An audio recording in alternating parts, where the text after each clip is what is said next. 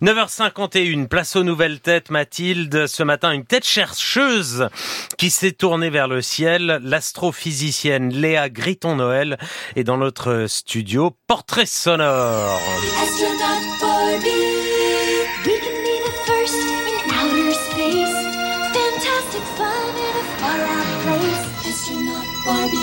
Elle est née dans un monde où Barbie astronaute existait déjà, mais où la place des femmes dans l'exploration spatiale n'était pas encore acquise. En ce moment, à la Cité des Étoiles, euh, sur 25 euh, à 30 cosmonautes euh, à l'entraînement, nous sommes deux femmes à nous préparer.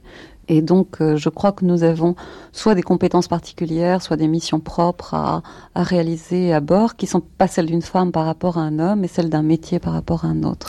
Quand Claudie Ignoré, première femme spationaute française et première femme européenne dans l'espace, décolle à bord de la mission Cassiopée en 1996, elle n'a que 4 ans. Et déjà une passion pour les formules.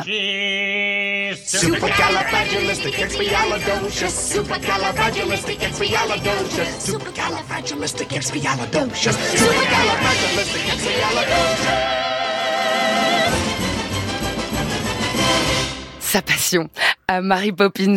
Après la, VHS de Mary Poppins, ce sera Apollo 13, puis les adaptations ciné de Star Trek et un jour, après une licence d'ingénierie mécanique et un doctorat en astrophysique à l'Observatoire de Paris, la voilà comme dans les films. 4, 3, 2, 1. Titan Centaur vient de décoller, avec à son bord le premier vaisseau spatial Voyager, portant ainsi l'exploration humaine plus loin que jamais dans le système solaire. En 2030, elle et son équipe enverront une mission vers Uranus, 53 ans après le lancement des vaisseaux Voyager 1 et 2. Léa Griton-Noël, bonjour. Bonjour, merci beaucoup. 2030 en temps astrophysique, pour vous, c'est demain.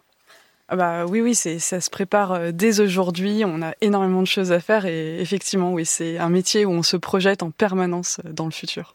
Vous avez 30 ans, vous êtes astrophysicienne, j'ai dit maîtresse de conférence à la Sorbonne, chercheuse spécialisée en physique des plasmas dans le système solaire. Dans votre livre Enquête de planète, qui est publié chez Canto, vous racontez ce parcours, ce métier et surtout en fait ce moment où vous réalisez vos fantasmes de cinéma, vous vivez des scènes qu'on a tous vues dans les films.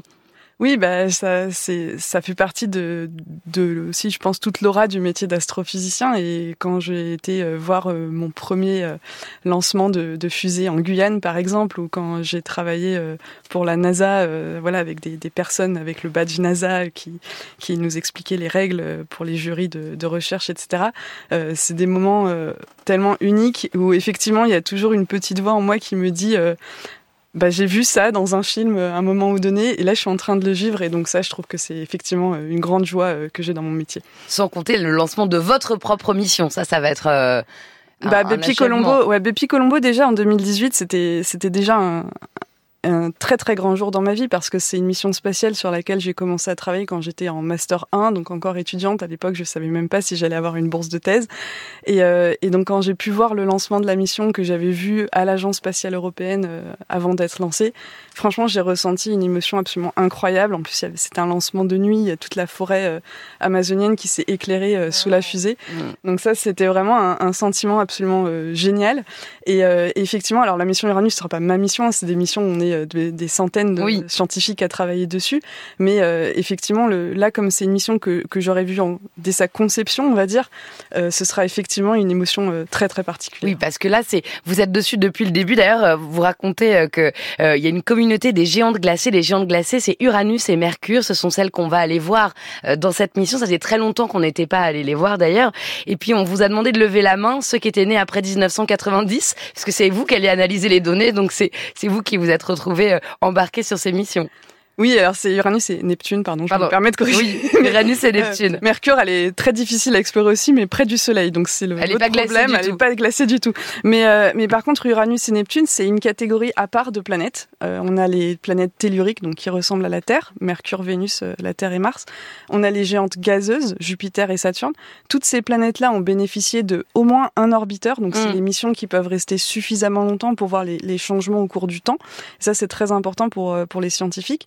Et Uranus et Neptune n'ont bénéficié que d'un seul survol de la sonde Voyager 2 en 1986 et 89. C'est le son qu'on écoute. Voilà, et donc euh, la métaphore que j'aime bien utiliser, c'est vraiment comme si vous passez au-dessus d'une ville avec un appareil photo.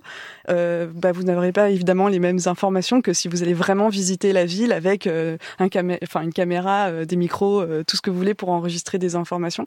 Et donc là, c'est vraiment ça qu'on essaye de faire. Et là où c'est vraiment très important, c'est que pour l'instant, on ne connaît pas un quart des planètes du système solaire. Et donc, euh, c'est quand même important d'y aller et de faire de la recherche là-bas. Uranus et Neptune, donc vous définissez comme exploratrice spatiale. Le mot est très important pour vous. Exploratrice spatiale, pourquoi Léa Gréton parce que je pense qu'on a une époque où euh, c'est euh, ambigu le message qu'on peut donner nous les scientifiques, parce que d'un côté, plus on explore euh, j'insiste sur ce mot, euh, les autres planètes, plus on se rend compte qu'on a une chance incroyable sur Terre d'avoir toutes les conditions qu'on a. C'est pas du tout l'état d'esprit qui occupait euh, mes collègues astrophysiciens dans les années 60, au début de l'exploration spatiale. Quand on regarde les livres de planétologie de, des années 60, on parle voilà, de conquérir Vénus, de conquérir Mars. Or aujourd'hui, nous on sait qu'il n'y a pas de planète B sur laquelle on peut aller habiter si les conditions de survie deviennent intenables. D'un mot, vous êtes donc femme astrophysicienne. 39% des docteurs en sciences naturelles et en maths euh, sont des femmes. Et puis après, il y a plus que 23% de chercheuses.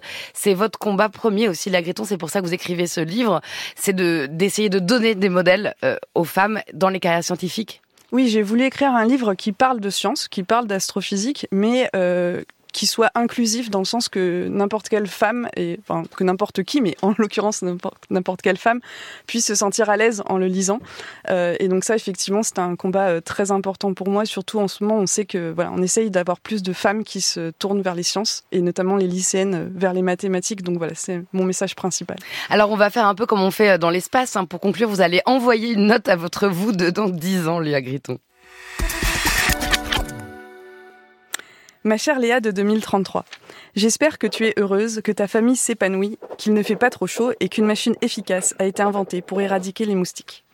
Dans dix ans, je t'imagine fière des découvertes réalisées par Bepi Colombo autour de Mercure. Et si la mission a échoué, je sais que tu as su rebondir. Où en est la sonde d'exploration d'Uranus? Sur son pas de tir En route vers les confins glacés de notre système solaire Ou bien dans les archives de la NASA? As-tu trouvé un moyen de faire de l'exploration durable de nos planètes? Et que sont devenus tes étudiants de 2023 Marie et ses recherches en chimie. Zoé s'apprête-t-elle à mm. monter dans le cockpit de son avion? Lorenzo a-t-il réussi à réduire notre impact sur le climat? Est-ce que Ahmed étudie toujours les plasmas spatiaux? Je te pose beaucoup de questions. Sur ce plan, je n'ai pas changé. Des formations professionnelles, sans doute. En 2033, tu n'auras pas toutes les réponses, mais tu auras de nouvelles questions et nos aventures ne sont pas prêtes de s'arrêter. J'aimerais terminer ce message par une citation d'Hélène Keller, dans le premier gros livre qu'on a lu chez Mamie et Papo. La vie est une aventure audacieuse où elle n'est rien. Continuons de suivre son conseil. Et voilà, Léa Griton Noël s'est envoyée dans l'espace en quête de planète. C'est publié chez Canto. Bonne route.